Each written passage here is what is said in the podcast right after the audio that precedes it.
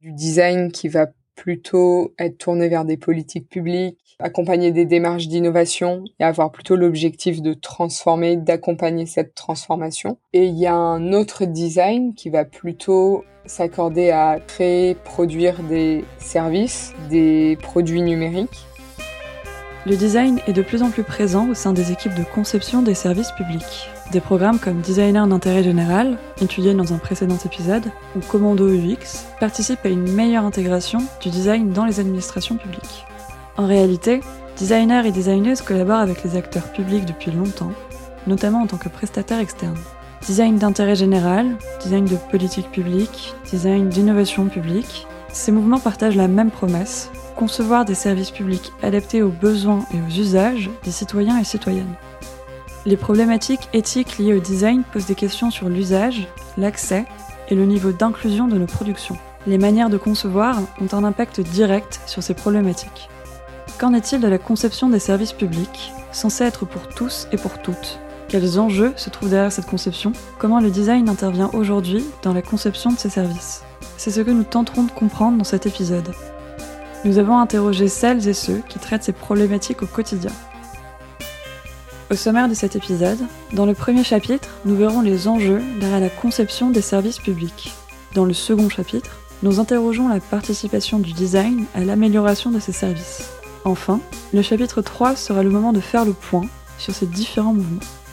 Vous pouvez retrouver tous nos épisodes sur notre site internet designmasterclass.fr et sur les plateformes habituelles Apple Podcasts, Spotify et Google Podcasts. Vous souhaitez aller plus loin En vous abonnant à notre newsletter, vous allez recevoir une liste de livres, ressources et bonus. Rendez-vous sur notre site internet. Chapitre 1 Contexte et enjeux de la conception de services publics.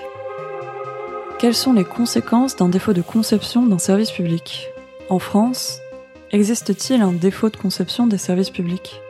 Et pourquoi? Pour répondre à ces questions, nous avons rencontré différents prestataires externes habitués à collaborer avec des acteurs publics dans la conception de services publics. Louise Guillot pilote des projets au sein de la 27e région. Ce laboratoire d'innovation est spécialisé dans la transformation de l'action publique. Xavier Figuerola est designer et cofondateur de Vraiment Vraiment, une agence de design d'intérêt général franco-belge. Il et elle nous parlent des constats de départ et des enjeux qui motivent leur travail.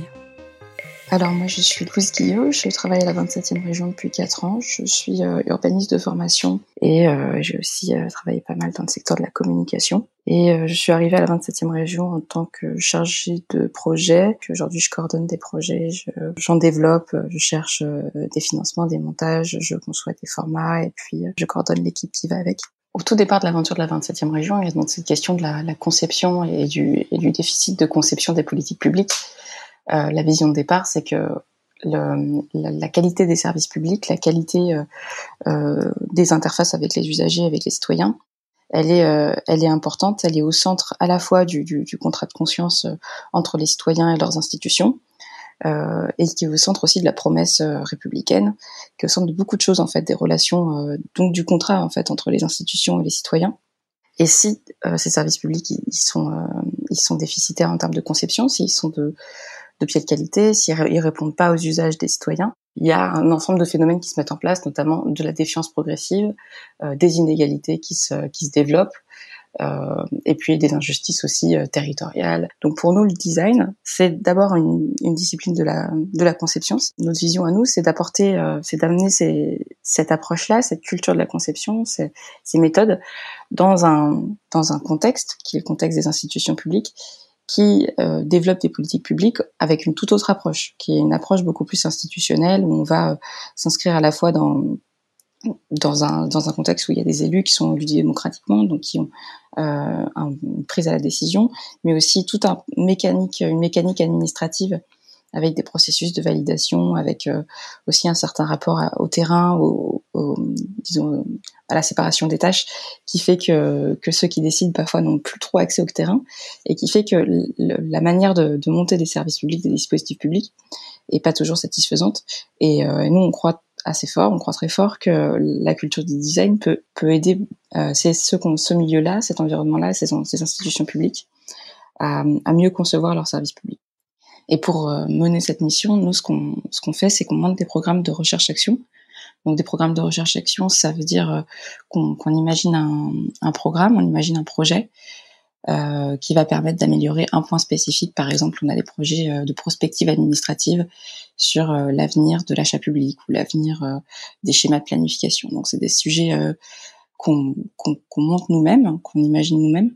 Et euh, ensuite, on va voir les acteurs publics pour qu'ils participent à ce programme, qui soit un terrain d'expérimentation. Et ces acteurs-là, du coup, nous financent à travers leur participation au projet.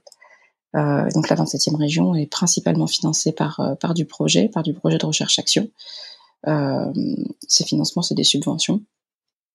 Et puis l'autre l'autre source de financement, c'est euh, les adhésions de, de, de, ces collectivités à la 27e région. On a aujourd'hui une quarantaine d'adhésions, euh, beaucoup de collectivités territoriales, plutôt des régions, des métropoles, des départements, et, euh, et puis des grands partenaires au niveau de l'État, notamment la, délégation interministérielle de la transformation publique. Moi, c'est Xavier Figuerola, je suis designer, designer de service. Je suis un des cofondateurs de Vraiment Vraiment. On est cinq cofondateurs, euh, cinq associés euh, cofondateurs de l'agence. Euh, anciennement, la fusion de deux structures, Talking Things et Plausible Possible. Et euh, Romain Baucher nous a rejoint dans l'aventure.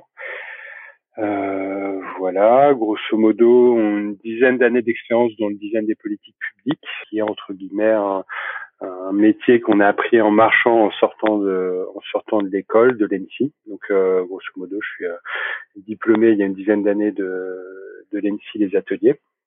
Et avec euh, un ami proche, on a décidé de de monter une structure et de travailler euh, exclusivement pour les acteurs publics.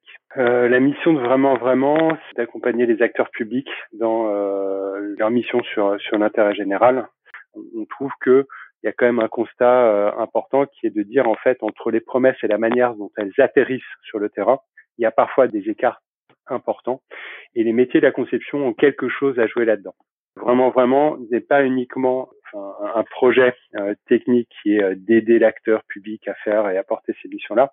C'est d'abord faire le constat et peut-être s'en indigner que euh, l'acteur public soit toujours à la fois pointé du doigt et fragilisé par un certain nombre de, de réformes c'est indignant. En fait, vraiment, on voit qu'on a besoin de cet acteur-là, mais qu'on a passé des années, des années, des années à le fragiliser. Et en tant que concepteur, on se mobilise pour répondre à, à ce besoin si on pose les problèmes toujours de la même manière, on arrivera toujours aux mêmes solutions. Et du coup, notre rôle à nous, euh, en tant que concepteurs, ça va être de trouver d'autres formes de poser les problèmes, d'aider les acteurs à, d'une certaine manière, sortir des biais qui pourraient être les leurs. L'un d'entre eux qui nous intéresse beaucoup, qui est effectivement la question de euh, de l'usager moyen. En gros, euh, il y a toujours dans le cas d'un service un usager ou une sorte de norme qui est issu d'une euh, d'une réflexion statistique. Il y a X de gens qui rencontrent tel critère, euh, X de gens euh, de tel âge qui rentrent dans euh, telle catégorie, etc. Donc il faut faire ça. Mais en fait, cette notion d'usager, elle est, elle est complètement, euh, elle est complètement abstraite. Abstraite, pardon. On n'est jamais un usager. On est un parent habitant dans un quartier de la ville qui va accessoirement croiser un certain nombre de dispositifs publics. et en fait, cette question de la recontextualisation de la personne, parce que c'est quand même des personnes qui sont en, bout de chaîne, euh, si elle n'a pas lieu, si on ne base euh, nos représentations que sur des sur des, des chiffres euh, qui tendent à, à comment dire à couper le cordon avec euh, euh, avec le réel. En fait, il y a fort à parier qu'on fabrique par conséquent euh, des propositions qui elles-mêmes sont aussi abstraites que les représentations des usagers qu'on s'en fait et du coup qui passent un peu à côté de la cible. Après, je dirais pas qu'ils font des erreurs et des erreurs tout le temps, c'est faux. Euh, faut pas non plus culpabiliser l'acteur public en disant non, en fait, il y a plein de choses qui fonctionnent extrêmement bien. Il y a d'autres choses qui pourraient fonctionner mieux, sur lesquelles ils ont euh, toutes les compétences pour faire. C'est juste qu'en fait, on n'a pas débrayé, on n'a pas créé le cadre, on n'a pas organisé les choses de manière à ce qu'ils puissent faire eux-mêmes. Un énorme potentiel. on est en facilitation, on crée des cadres, on aide à créer des cadres pour que ce potentiel se révèle, se, pardon, se révèle ou puisse devenir plus effectif. Et ça, c'est un, quelque chose dont on est tout aussi fier que d'autres projets sur lesquels on vient en, apport de, euh, de, solutions ou de, ou de, ou de méthodes. Pour comprendre davantage les dynamiques internes aux institutions publiques, nous avons rencontré Colline Malivel et Marine Boudot. Elles nous parlent de la transformation en cours, notamment la transition des administrations vers le numérique. Je suis Colline Manivelle, j'encadre euh, actuellement le programme Entrepreneur d'intérêt général sur tous les aspects design du programme. Le programme Entrepreneur d'intérêt général favorise l'intégration de compétences numériques au sein des administrations et euh, donc un tiers de ces compétences euh, sont des designers, en plus de développeurs, développeuses et data scientists qui vont mener des projets pendant un an au sein d'administrations ma mission au sein du programme EIG, elle est, vraiment de faire le lien entre des designers qui vont être intégrés aux administrations et ces administrations pour participer à une meilleure connaissance, une meilleure compréhension de cette pratique et également euh, d'appuyer les designers au quotidien à réaliser leurs projets. C'est assez nouveau d'intégrer des administrations pour euh, pour la plupart, c'est euh, c'est la première fois en fait que que ces designers vont travailler de façon intégrée et il y a euh, il y a toute une rencontre avec ces nouveaux codes, une rencontre aussi avec le travail des agents publics, une autre façon de faire qui peut sembler contraignante à première vue et il y a un un grand temps d'adaptation qui doit être fait, qui doit être accepté également. Un designer qui va travailler en interne a un gros pourcentage de son travail qui doit euh, euh, qui doit comprendre cette adaptation. Je pense que c'est pas forcément la, première euh, chose qui vient en, tête quand on, s'attend, enfin on s'attend premièrement à faire du design dans le pour du service public, mais le, la partie la partie vraiment adaptation des méthodes, elle elle est elle est primordiale pour pour faire que ça marche, pour montrer que ça marche et, et valoriser aussi ce qu'on peut apporter en tant que, que designer les projets EIG, je pense, ont en commun l'objectif d'accompagner les administrations dans leur transformation numérique. Parce que souvent, c'est par un premier projet que les administrations vont se rendre compte de la, de la force, de l'apport de travailler avec ces compétences-là. Un autre objectif, c'est aussi de porter les valeurs, euh, les valeurs portées par la direction du numérique, euh, portées plus spécifiquement par Etalab, en termes d'ouverture des données, de, de d'open source. Euh, en design, on va être sur bah, des approches centrées utilisateurs, donc toutes ces nouvelles façons de faire. En fait, ça va être une façon de les de les accompagner aussi opérationnellement pour leur montrer comment faire. Et c'est un peu une preuve par l'exemple de mener ces projets en interne. Je m'appelle euh, Marine Boudot, j'ai 37 ans, euh, j'ai un profil à la fois design, produit et, développement. Sur mon parcours, j'ai travaillé 13 ans aux États-Unis dans des, dans des startups et puis dans des grands groupes euh, médias, notamment à la radio publique de New York. Je suis revenue en, en France en 2017 et puis euh, en 2019, en juillet 2019, j'ai intégré la direction interministérielle du numérique euh, pour reprendre et créer une équipe qui euh, maintenant s'appelle l'équipe Design des services numériques, qui est une équipe d'une dizaine de personnes. Le numérique, euh, c'est avant tout quelque chose de très positif et surtout en, en, cette période de crise, hein, c'est un accès à la culture, c'est un accès à l'information, la communication avec ses proches, euh, le travail à distance. Malheureusement, en France aujourd'hui, euh, beaucoup de produits et services numériques euh, qu'on utilise parfois sont encore trop souvent conçus ou pensés sans vraiment prendre en compte l'audience qu'ils essayent de, de, servir ou qu'ils adressent. Et c'est particulièrement vrai pour de nombreux services publics numériques. En 2017, Emmanuel Macron avait annoncé dans son programme euh, de permettre à tous les Français de pouvoir réaliser leurs démarches administratives en ligne. Aujourd'hui, euh, en France, euh, il y a 12 millions de personnes en situation de handicap, 13 millions de personnes qui sont euh, dites éloignées du numérique et donc pour qui euh, bah, le numérique euh, peut être une source de, de complexification. Parce que avant tout, en fait, cette numérisation, elle doit permettre d'améliorer la relation entre les citoyens et l'administration. Quand on parle de services comme la demande de RSA, le renouvellement Pôle Emploi ou même la déclaration d'impôt hein, que tout le monde a dû voir une fois dans sa vie, bah, c'est une question d'accès au droit, en fait. Euh, on ne peut pas euh, ne pas permettre à une partie de la population de ne pas pouvoir accéder à ces services en ligne. Donc notre travail, euh, c'est vraiment d'analyser la qualité de ces démarches, de s'assurer qu'elles soient accessibles aux personnes en situation de handicap, de s'assurer qu'elles appliquent ce qu'on appelle le principe du dites-le nous une fois, c'est-à-dire qu'on ne vous demande pas des données que l'administration détient déjà, c'est de s'assurer aussi que vous pouvez facilement contacter euh, l'administration, le service en cas de problème. Et puis aussi, ce qu'on fait, c'est qu'on euh, monitore euh, la satisfaction des usagers. Donc, en fin de chaque démarche administrative, on appose un bouton un bouton qu'on appelle le bouton Je donne mon avis, que vous avez donc sans doute peut-être vu en fin de déclaration de revenus l'année dernière. Ce recensement, ce suivi de ces 250 démarches, bah, nous, ça nous permet de travailler de manière très rapprochée avec les ministères et de voir bah, comment est-ce qu'on peut prioriser les améliorations à apporter euh, sur ces différents services et s'assurer qu'ils soient le plus facile, le plus compréhensible possible pour nos concitoyens. La dématérialisation des démarches administratives a un impact sur les personnes qui utilisent ces services. Cela pose la question de l'accessibilité numérique. Ce qu'on remarque hein, euh, en général sur ces services, c'est que beaucoup d'entre eux, la majeure partie d'entre eux ne sont pas accessibles aux personnes en situation de handicap.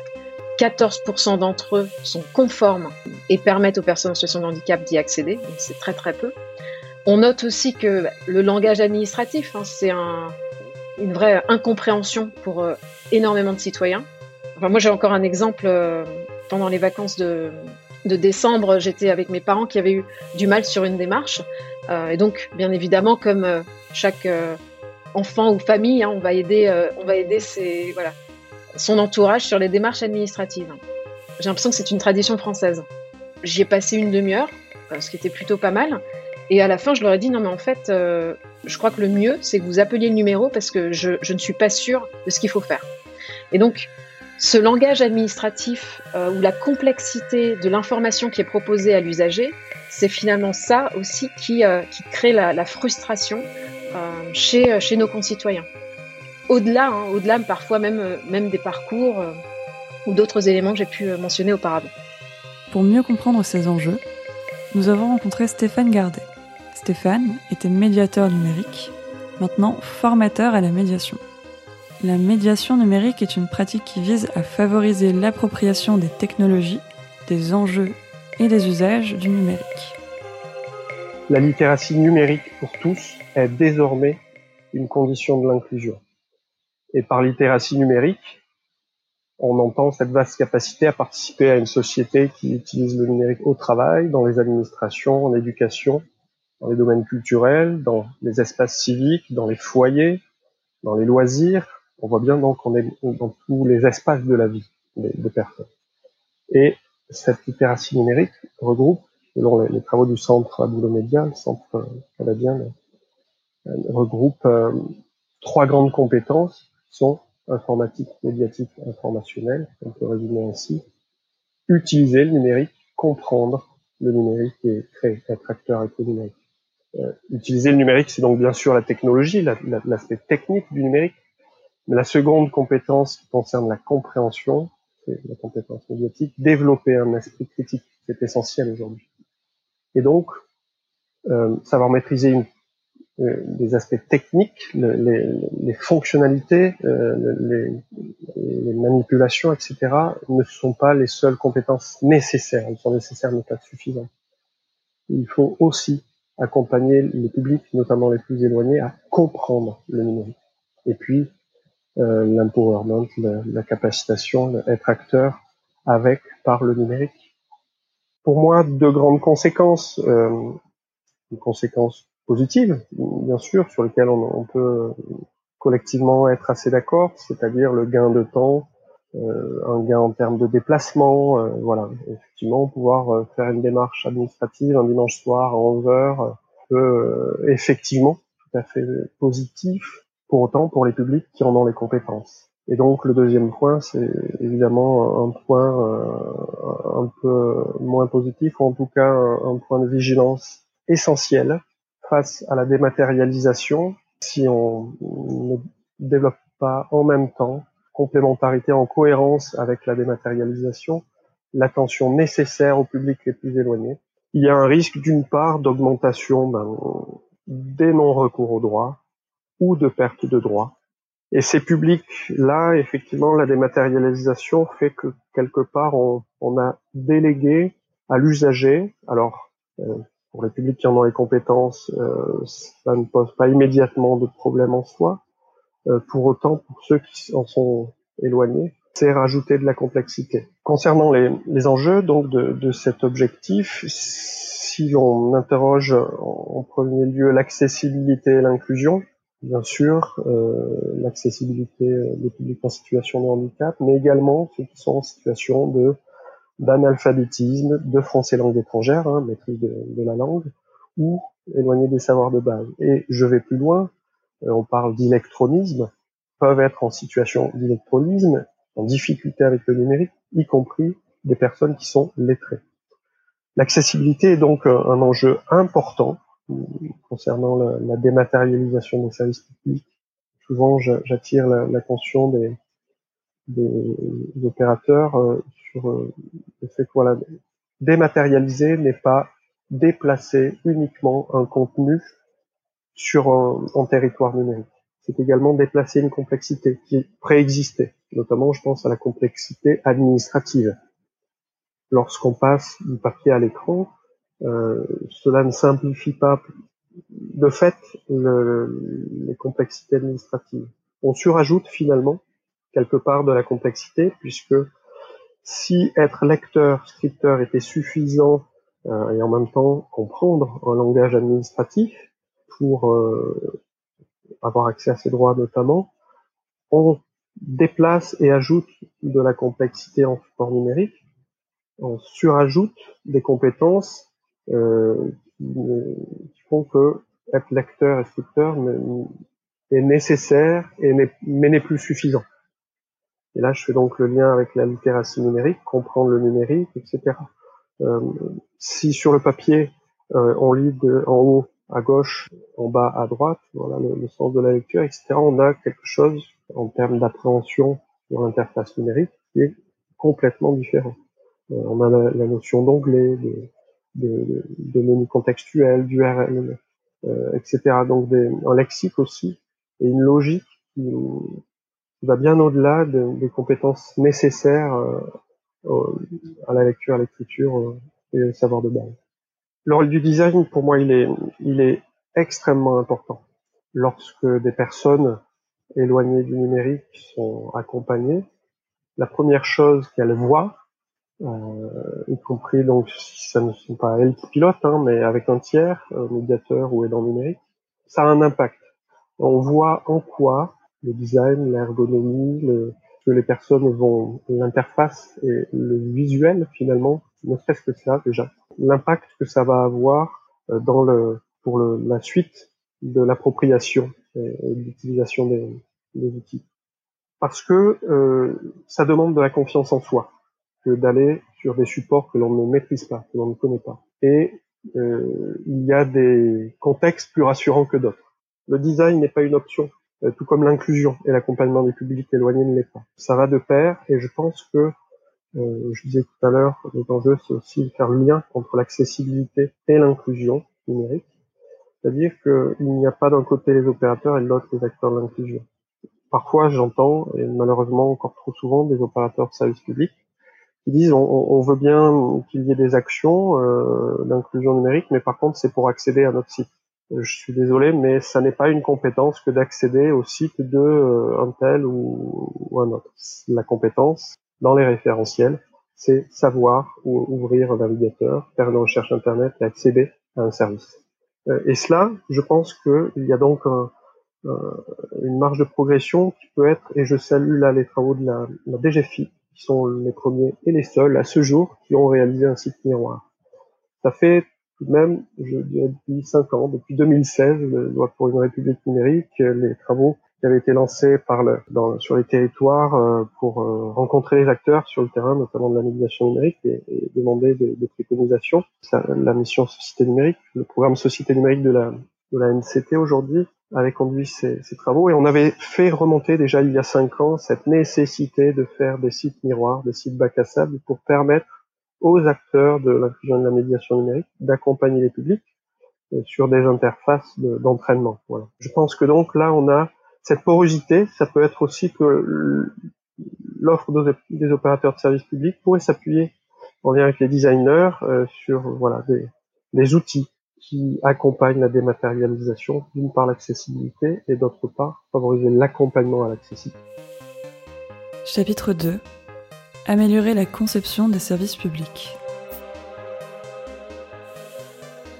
Dans ce second chapitre, nos invités nous racontent comment ils et elles participent à la transformation de l'action publique.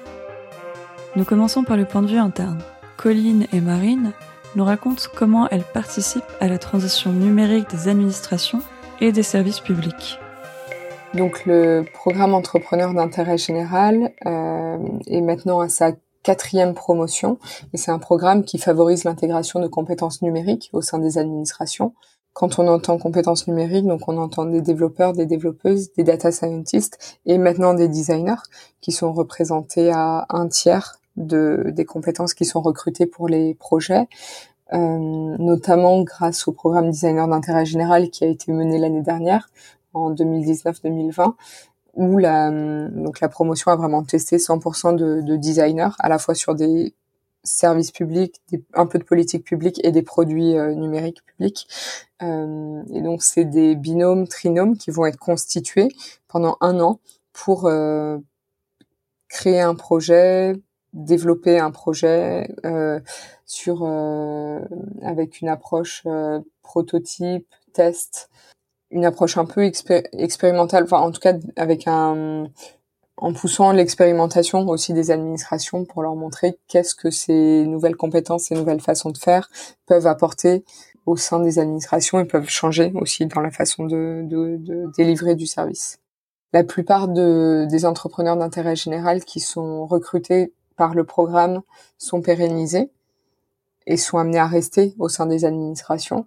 Donc on voit qu'il y a vraiment une, une infusion de ces cultures de, de travail, de ces autres cultures de travail dans les dans les administrations, et que les agents publics, euh, donc souvent euh, mentors opérationnels et mentors de haut niveau, qui sont amenés à encadrer ces EIG, font évoluer aussi leurs pratiques au quotidien. On peut voir par exemple sur la partie design des, des laboratoires UX ou des services UX dédiés qui sont qui sont initiés à la suite de ce programme-là, comme on peut voir des data labs ou des ou des services open data ou euh, de, de, valorisation de la donnée qui sont euh, déployés une fois que les EIG sont passés. Donc c'est vraiment des projets tests, des projets pilotes qui vont qui vont avoir lieu pendant un an euh, pour euh, pour insuffler derrière une autre pratique. Dans des projets euh, EIG représentatifs de cette année, on peut trouver par exemple le projet de le, projet de l'Agence nationale de sécurité des médicaments et des produits de santé qui va développer une plateforme pour accompagner l'ouverture des données sur les médicaments, donc donner à voir à, tout le monde euh, l'utilisation euh, et les impacts de ces médicaments. Ça peut être également pour par exemple le Centre national de surveillance des pêches, de développer toute une plateforme qui va améliorer le contrôle des activités des navires de pêche et en temps réel permettre de contrôler les, euh, les différents navires euh, dans les eaux françaises et voir s'ils sont euh, s'ils sont autorisés ou non à être à être à, à, cet endroit. Sur des sujets par exemple de transition écologique, euh, le commissariat général au développement durable développe une plateforme pour faciliter l'accès aux aides publiques pour les entreprises et donc les accompagner dans leur transition écologique et énergétique. À un niveau collectivité, on va retrouver d'autres sujets comme euh, l'ouverture des informations financières et statistiques des collectivités locales et donc donner une place à ces statistiques dans le pour euh, pour prendre de meilleures décisions publiques pour les élus ou euh, les élus ou les, les, les représentants de collectivités locales. Donc ça c'est un projet mené par la Direction générale des collectivités locales et ça peut être euh, d'autres euh, d'autres types de sujets, cette fois pas portés par des administrations, mais plutôt par exemple la Cour de cassation, qui va publier ouvertement toutes les décisions de justice, avec l'obligation de, de rendre public toute cette euh, tous les pro, enfin toutes les décisions de procès de avec une interface en fait avec qui vont être explorables par par n'importe qui. Donc dans vraiment un souci de transparence, d'ouverture de documentation. Ça, c'est des choses qui vont qui vont changer, euh, qui peuvent avoir un impact vraiment très long terme. Au sein de l'équipe euh, design des services numériques, on agit de, trois manières. Un, l'observatoire de la qualité des démarches en ligne qui nous permet de prioriser les améliorations euh, à apporter sur les services publics numériques des ministères. On recense les 250 démarches administratives les plus utilisées par nos concitoyens et on suit en fait leur processus de numérisation. Il faut savoir que chacune de ces démarches euh, est pilotée par les ministères. Hein. C'est eux qui ont la charge euh, du déploiement euh, de ces de ces démarches. Alors aujourd'hui sur sur le cet observatoire, on note sur sur la, la, la, totalité, les 250 démarches, on a une note moyenne de satisfaction usagée qui est de un peu plus de, de 7 sur 10 sur les démarches qui ont euh, ajouté le bouton Je donne mon avis. Au-delà de ça, euh, le bouton Je donne mon avis nous sert aussi, nous permet de, de récolter ce qu'on appelle des verbatims, c'est-à-dire des, des retours un peu plus euh, qualitatifs de la part des usagers. Voilà, nous, ça nous permet aussi de, de challenger un peu les, les, ministères et de leur dire, euh, bah écoutez, euh, là, il y a un vrai sujet sur ce service, allez parler à vos usagers, allez les rencontrer, allez confronter l'interface avec eux. En deux, on a déployé un commando UX qui permet euh, d'aller accompagner les ministères sur l'amélioration drastique de ces services publics numériques. Six femmes et neuf hommes d'âge divers, euh, donc dispatchés sur toute la France métropolitaine, donc pas que à Paris. Ils avaient tous au moins cinq ans d'expérience et en moyenne dix ans d'expérience. Quel type de profil? Des développeuses, des développeurs et des designers, en fait, qu'on a déployé au sein de dix de ces démarches de l'Observatoire pour aller intervenir et améliorer ces services concrètement avec les ministères. Donc, c'est, ce commando, il a été déployé au départ de septembre à décembre pendant quatre mois, ce qui était une période plutôt courte. Et puis, euh, on a étendu euh, le commando jusqu'à fin mars. Donc là, ils ont terminé euh, très récemment. On a vu donc des améliorations concrètes hein, grâce au commando. Je ne vais pas toutes les citer, mais par exemple, le site de la place de l'emploi public, qui est un site qui permet à toutes et tous de trouver un emploi dans le service public, est maintenant 100% accessible aux personnes en situation de handicap. Ça peut paraître normal, mais voilà, il a fallu travailler pendant des mois pour accéder à, cette amélioration de service. Euh, donc, il y a un autre sujet qui me vient, qui vient en tête aussi. Il y a ce qu'on appelle un, le RACI.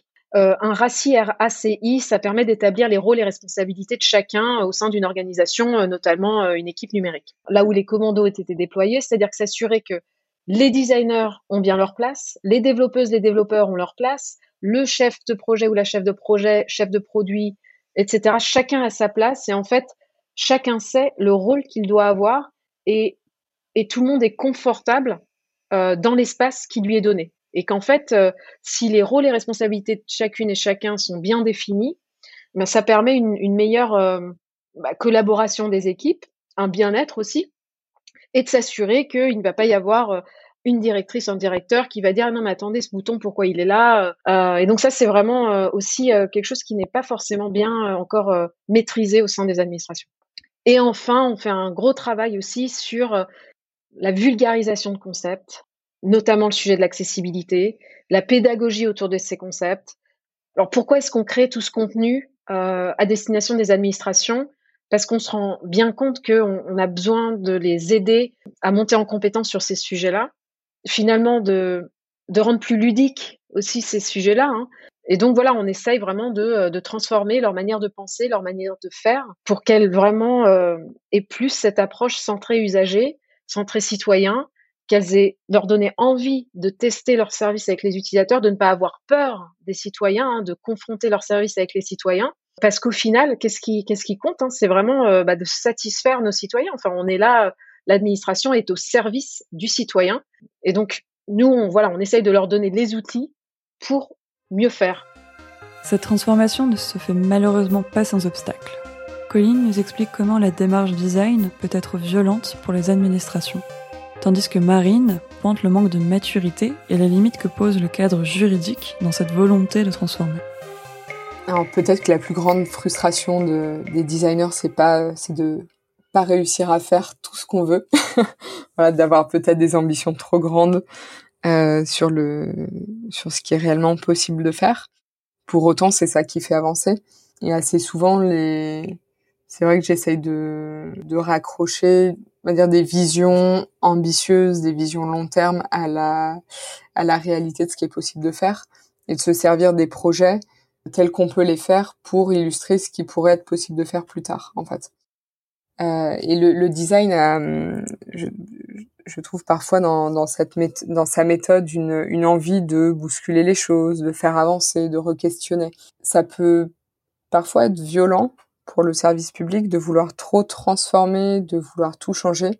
Ça, c'est un des, un des écueils que le design peut avoir, c'est de d'être vécu comme une nouvelle méthode qui vient s'imposer à la transformation euh, de l'action publique.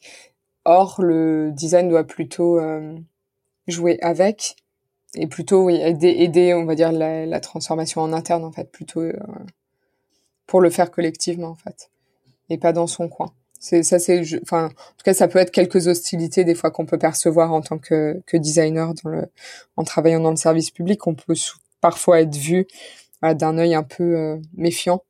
Or, on ne vient pas juste avec des nouvelles méthodes dans le, dans le service public, on vient plutôt aider à faire autrement, mais aider à faire avec. Le, le j'imagine, enfin que le doute a pas forcément sa une place première dans le dans la décision publique, dans l'action publique. On, on, doit savoir où on va. Le service public, comme l'administration, elle a quand même un rôle de réassurance, de montrer des directions, et donc le le doute y a peu sa place. En tout cas, j'imagine que c'est pas confortable euh, et que c'est aussi difficile d'accepter qu'on ne sait pas forcément où on va. Aujourd'hui, il y a de plus en plus de designers dans le programme EIG pour euh, justement recadrer, aider à recadrer les projets, aider à bien nommer le problème initial, à définir le cadre et le périmètre du projet. Et donc, par les phases de recherche utilisateur, les designers sont amenés à vraiment investiguer, fouiller, euh, toutes les problématiques du, du projet et, et, très souvent les, le cadre initial du projet est complètement re-questionné et complètement euh, transformé. C'est pas toujours évident pour une administration qui a déjà pensé au projet d'accepter ça parce que c'est aussi une remise en question de d'un problème que l'administration, enfin que d'un problème qui pensait être existant, qui pensait être bien qualifié. C'est plutôt après une première phase de production, de conception, de mise en forme que les porteurs de projet vont avoir à nouveau un regard sur le projet en commençant à percevoir la nouvelle valeur que le design a pu apporter au projet.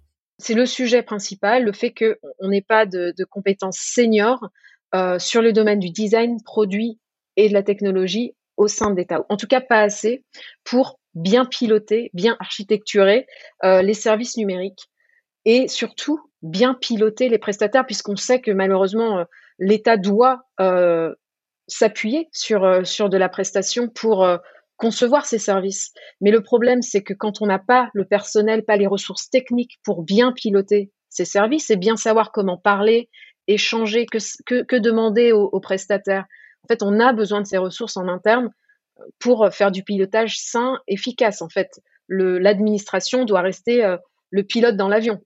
Et puis enfin, mais le sujet de, la recherche utilisateur, la recherche usagée, en fait, euh, le fait qu'il y ait beaucoup de ministères qui ne s'en emparent pas encore et qui ont, peut-être une crainte euh, vis-à-vis de, la confrontation avec l'usager, alors qu'en fait, au contraire, la recherche utilisateur, c'est vraiment pour moi un moyen de fédérer les équipes au contraire et de leur rappeler mais pourquoi est-ce que vous faites ça tous les tous les matins?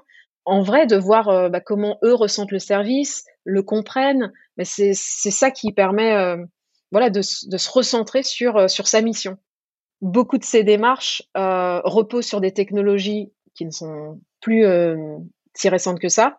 Et donc quand on souhaite faire des travaux d'amélioration sur l'accessibilité ou de parcours usager euh, bah, tout de suite, euh, voilà, c'est pas si simple que ça. Hein. C'est pas comme si on était sur une framework euh, JavaScript euh, toute légère. L'autre sujet lié à ça, c'est que sur beaucoup de ces services, les déploiements ne se font pas euh, en mode sprint toutes les deux semaines.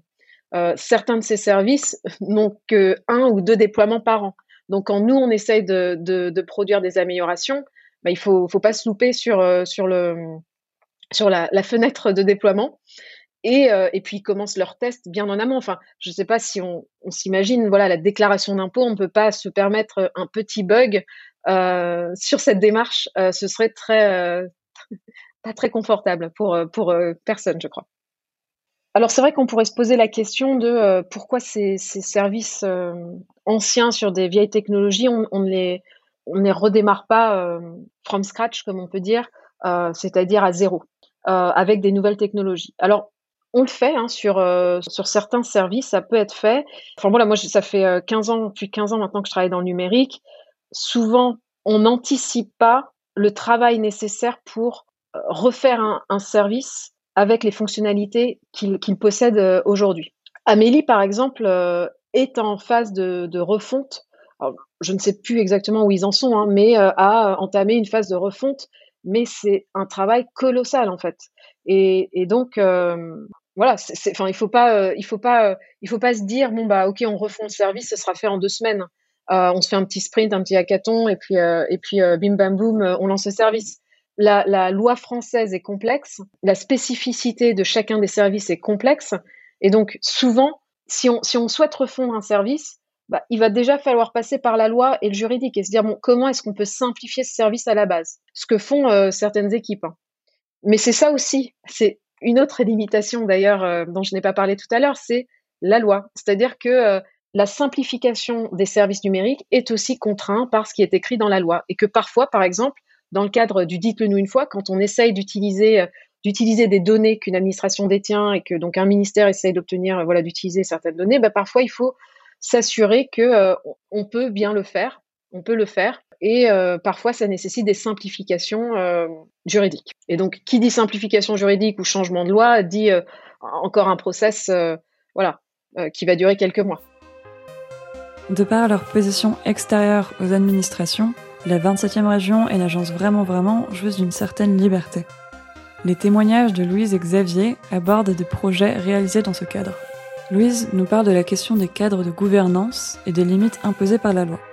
Xavier, quant à lui, à travers le projet Identité numérique, nous explique l'importance d'explorer les possibles et de ne pas se contenter de produire des services publics accessibles. Les communs, c'est euh, des pratiques qui sont observables euh, depuis la nuit des temps et qui euh, rassemblent donc des commoners, une communauté de personnes qui se rassemblent autour d'une ressource. Ça peut être un lac, ça peut être un lieu, ça peut être une ressource non physique, intellectuelle, numérique, du code, par exemple. Et donc, qui se rassemblent autour d'une ressource et qui organisent sa préservation, son développement à travers euh, des règles qu'elle se fixe à elle-même. Et donc cette communauté, elle a, a pour, spécificité d'être ouverte, donc c'est pas un petit club fermé. Et depuis quatre ans, on interroge du coup la manière dont l'acteur public peut se, positionner par rapport à ça, et la manière dont ça transforme ses services publics, sa conduite de services publics et ses instances de gouvernance. Et donc on a, développé un programme qui s'appelle Juriste embarqué, et qui embarque donc un petit groupe de juristes, six, six avocats et juristes droit public, droit privé, qu'on a euh, qu'on a emmené avec nous sur des terrains. On a essayé de mettre en place en fait une méthode, euh, ça va être un peu barbare ce que je dis, mais un peu ethno-juridique. Donc on a voulu prendre des, des, lunettes d'ethnographe ou de sociologue, mais avec des juristes, pour observer des pratiques euh, au plus près, avec des, enquêtes, avec euh, des on est allé les voir euh, sur site pour comprendre qu'est-ce qui se jouait, qu'est-ce qui se mettait en place. Donc sortir de la grille classique, quelle est votre activité, quel est votre modèle économique, quelle est votre gouvernance, mais leur demander plutôt à quoi vous tenez, qu'est-ce que vous qu'est-ce que vous échangez dans ces lieux-là, et rentrer vraiment dans le détail de leurs pratiques pour comprendre ce qui se jouait exactement et pour comprendre en fait quel était l'endroit où justement les communs euh, se mettent à la marge du droit parce que justement leurs pratiques et leurs objectifs les mettent euh, en soi à la, marge d'une grille réglementaire euh, qui, qui institue beaucoup de choses dans notre société.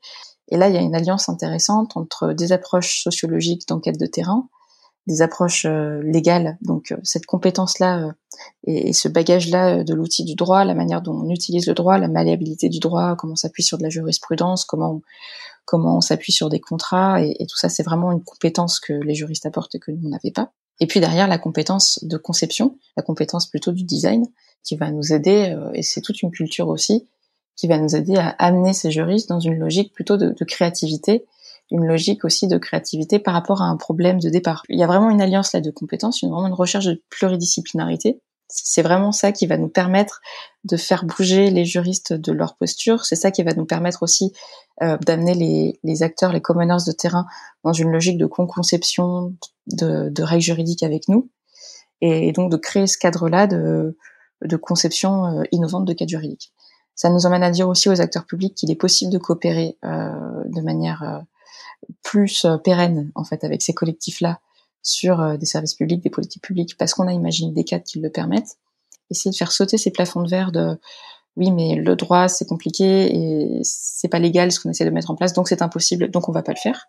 Et puis peut-être le troisième niveau, c'est celui de c'est celui de dire que il y a, y a quand même des plafonds de verre juridiques et qu'il faut faire évoluer notre droit et qu'il y a des endroits euh, spécifiques où on peut faire évoluer le droit pour améliorer euh, la condition euh, de ces communs, pour pérenniser ces pratiques et pour permettre une coopération entre acteurs publics et commoners sans dévoyer les communs et sans mettre en péril l'acteur public. Et ça, c'est l'enjeu plutôt de plaidoyer.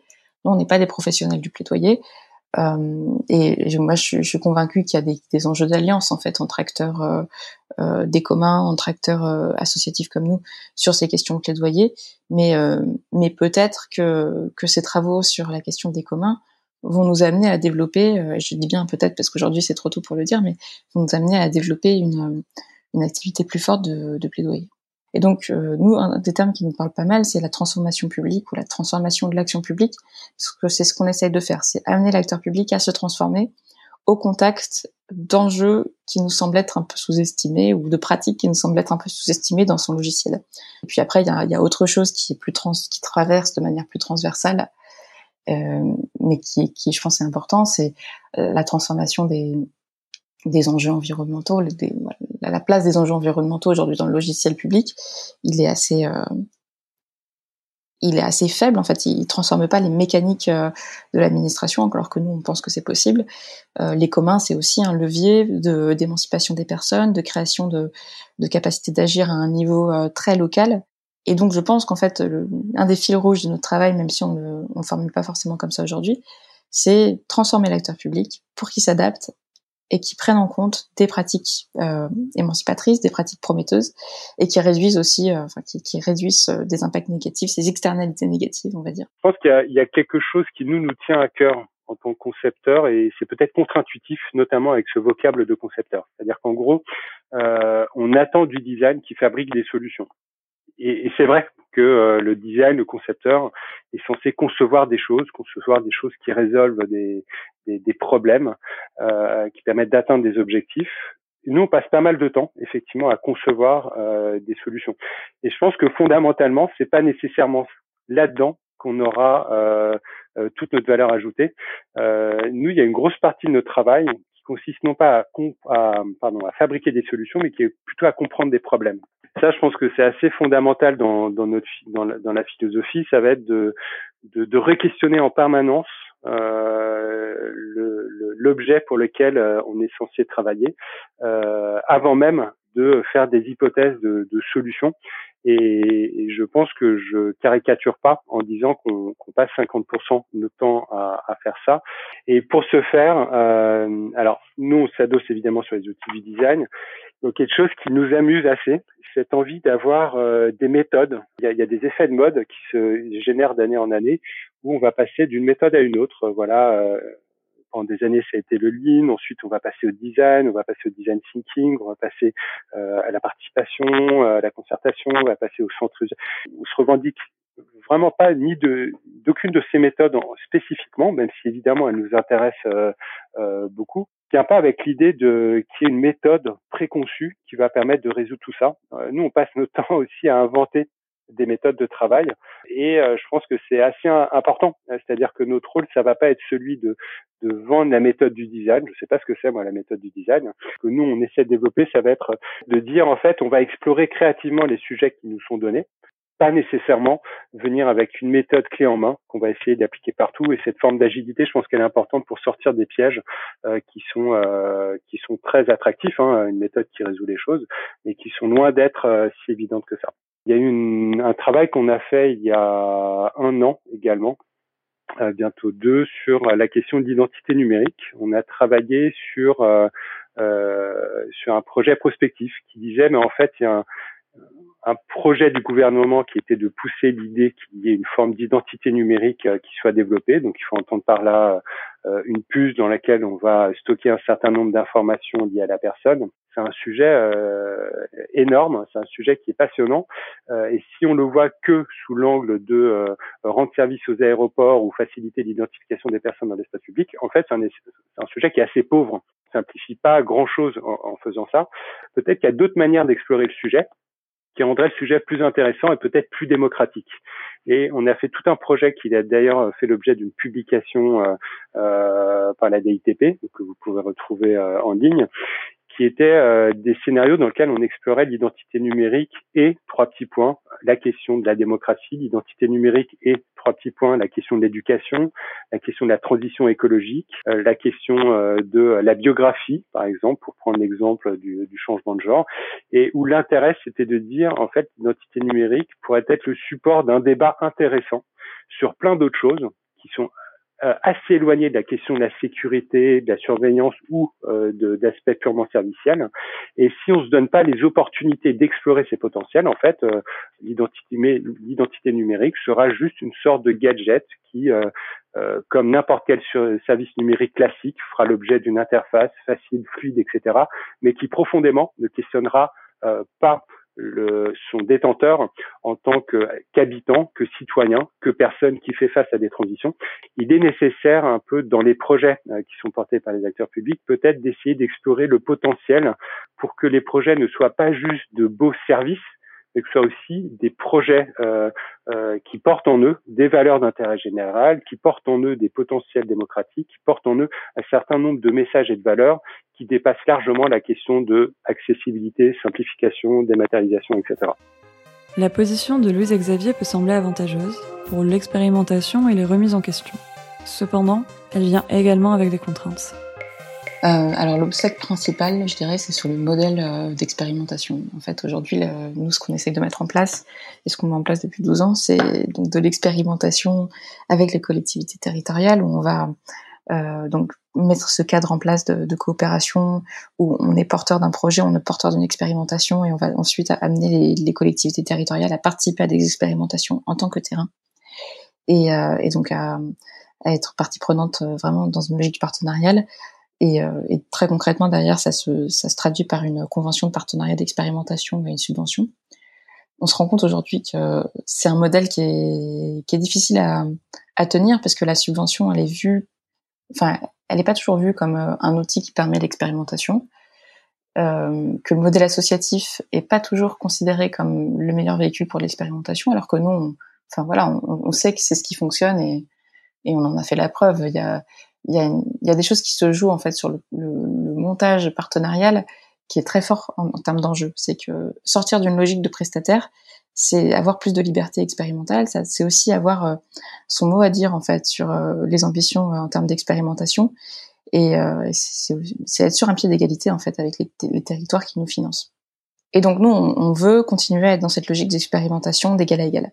Aujourd'hui, c'est de plus en plus difficile à tenir. On sent que les collectivités territoriales et surtout, alors c'est pas tant les collectivités territoriales, mais c'est surtout les grands partenaires financeurs ont de plus en plus de mal à faire valoir, euh, nos complices dans, dans, ces institutions ont du mal à faire valoir ce modèle de, de, partenariat.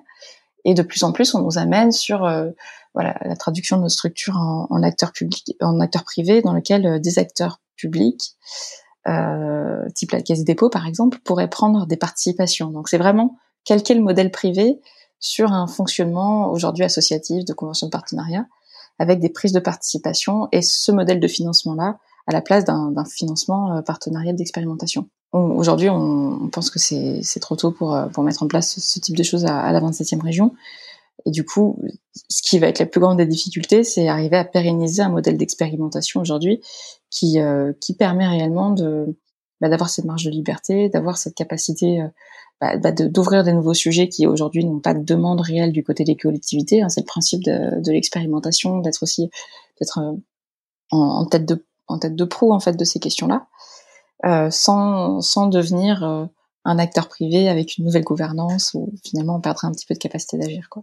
Nous, il y a une forte dimension d'inconnu qu'on explore un sujet, un projet, euh, même si on a, euh, comment dire, on pressent euh, certains champs d'intervention, certains types d'intervention, on ne sait absolument pas sur quoi on va arriver à la fin et c'est très important que dans la dans des dans des projets d'innovation on préserve cette euh, cette souplesse cette marge de liberté. Mais cet inconnu génère aussi du coup beaucoup d'anxiété euh, et euh, n'est pas toujours compatible avec les cadres euh, très rigides de, de la commande publique. Un deuxième obstacle que j'observe sur la question de la commande publique c'est la fragmentation de la commande publique. Ce sont des des marchés séparés les uns des autres et en fait cette fragmentation des marchés fragmente de fait les projets et euh, comment dire contribue parfois aussi à fragiliser les projets dans la mesure où en fait entre ce qui est pensé au début, diagnostiqué, euh, les hypothèses qui émergent, euh, leur mise en application, leur expérimentation et leur développement,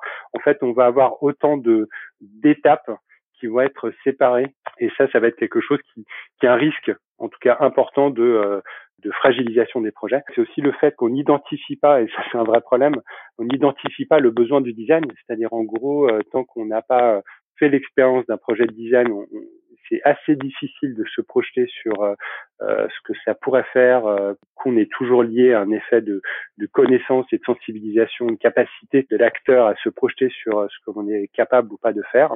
Et ça demande de son côté une prise de risque importante, ce qui fait qu'il y a plein de sujets qui n'apparaissent pas euh, ou plein de sujets sur lesquels euh, les apports de design ne sont pas nécessairement identifiés. Il y a plein de sujets euh, que nous on aimerait explorer, euh, sur lesquels on voit tout à fait euh, des, des, des, la valeur ajoutée, le, le potentiel qu'on pourrait avoir pour améliorer un certain nombre de choses, mais qui feront jamais, en tout cas pas tout de suite, l'objet d'une commande, parce qu'en fait, ce sont soit le design n'est pas identifié en amont, soit ce sont des sujets jugés trop sérieux pour faire l'objet d'une commande euh, d'un cabinet de design, prenant en considération le fait que les designs n'apparaissent pas comme euh, euh, souvent ou assez souvent comme une prestation sérieuse, comme des prestations d'ingénierie peuvent l'être, comme la question des gestions peuvent l'être. et Dieu sait que c'est faux, mais il y a encore un travail d'acculturation qui est important de faire dans ce champ-là, qu'on puisse intervenir sur plus de sujets que ceux sur lesquels nous intervenons aujourd'hui. Chapitre 3 Deux mondes du design public. Les témoignages de nos invités montrent des démarches très différentes. Cela est dû à une opposition entre interne et externe aux institutions publiques, ainsi qu'une différence de positionnement dans les démarches de conception. Nous avons donc posé la question à nos invités. Existe-t-il deux mondes du design public? Pourquoi ne communiquent-ils pas? Sont-ils opposés ou complémentaires? Alors il y a plusieurs mondes du design public, il y en a plein qui coexistent.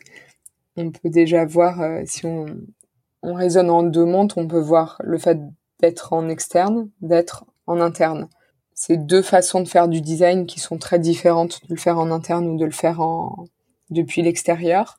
Il y a également plusieurs designs publics au vu de leurs applications, du design qui va plutôt être tourné vers des politiques publiques, accompagner des démarches d'innovation et avoir plutôt l'objectif de transformer, d'accompagner cette transformation, avec parfois la volonté d'innover, de mettre en place des structures d'innovation dans le public. Et il y a un autre design qui va plutôt s'accorder à créer, produire des services, des produits numériques, qui va plus apporter une, une valeur de conception. Donc en fait, c'est plutôt le design pour sa méthode ou plutôt le design pour sa capacité à concevoir. Qui sont deux approches qui ne s'opposent pas forcément. C'est deux points d'entrée différents qui parfois se rencontrent. C'est toujours intéressant de les, en tout cas, de les faire avancer en parallèle puisque c'est des, ça va être des publics, des structures différentes dans l'administration qui vont, euh, qui vont être amenés à, à, travailler avec ces formes de design.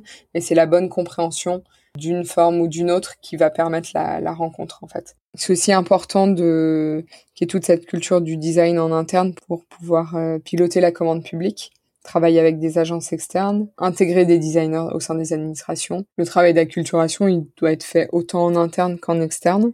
Et c'est un dialogue ensuite à mettre en place entre les deux et que les deux se servent en fait le tout le tout le travail qui est fait autour des politiques publiques, des services publics, des démarches d'innovation permet à créer le cadre pour euh, pour avoir recours au design dans des dans des projets euh, de conception de, de production. On, pourrait se dire ça, c'est vrai qu'il y a pas mal d'initiatives, qu'elles soient à l'extérieur de l'État, euh, comme ce que fait par exemple la, la 27e région, vraiment, vraiment, ou d'autres, d'autres, d'autres organismes. Au sein de l'État, des dispositifs innovants comme le programme Entrepreneur d'intérêt général ou euh, l'incubateur de start-up d'État au sein de la DINUM ou encore les, incubateurs euh, qui existent aussi au sein des ministères, l'incubateur des territoires aussi, qui est encore une, super initiative. Donc oui, il existe beaucoup, beaucoup d'initiatives euh, pour euh, bah, rendre des services publics plus simples, plus accessibles, plus, euh, plus pertinents pour, pour les citoyens. moi, pour moi, notre rôle là-dedans, à notre petite échelle, sur l'échelle du numérique, c'est vraiment d'essayer de fédérer euh, derrière, derrière un seul objectif qui est bah, comment est-ce qu'on répond au mieux aux besoins des citoyens et que finalement, euh, même si certains ministères n'ont pas forcément encore cette approche aussi centrée usagée qu'elle pourrait avoir, mais c'est de les accompagner, de les prendre par la main et certainement pas euh, de les mettre dans un coin euh, ou de les euh, voilà euh, de les cornériser parce qu'elles n'ont pas encore adopter cette cette méthode. Parce qu'on on sait bien que c'est pas c'est pas de leur faute. C'est parce par manque de de connaissances ou de ou de ressources. Et, du coup nous sur le sujet d'ailleurs on donc au-delà des outils que j'ai pu mentionner tout à l'heure qu'on produit on, travaille sur un document une sorte de stratégie du design numérique de l'État pour justement essayer de fédérer plus de personnes autour de, de sujets qui nous touchent toutes et tous sur comment bien concevoir des services numériques. En gros,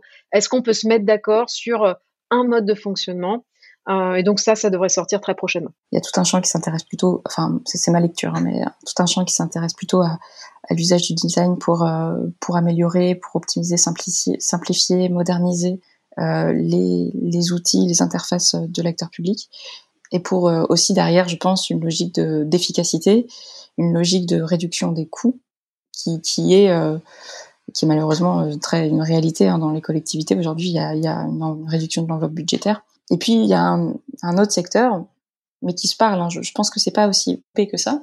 Il y a un autre secteur dans lequel peut-être la 27e région le plus, on va mobiliser le design parce que c'est une approche de la conception, c'est une approche aussi de la, la créativité qui permet de et euh, dans lequel il y a peut-être une, conviction plus forte dans le fait que si on trouve pas de réponse, si on trouve pas de solution à un problème chronique, c'est peut-être qu'on pose mal la question.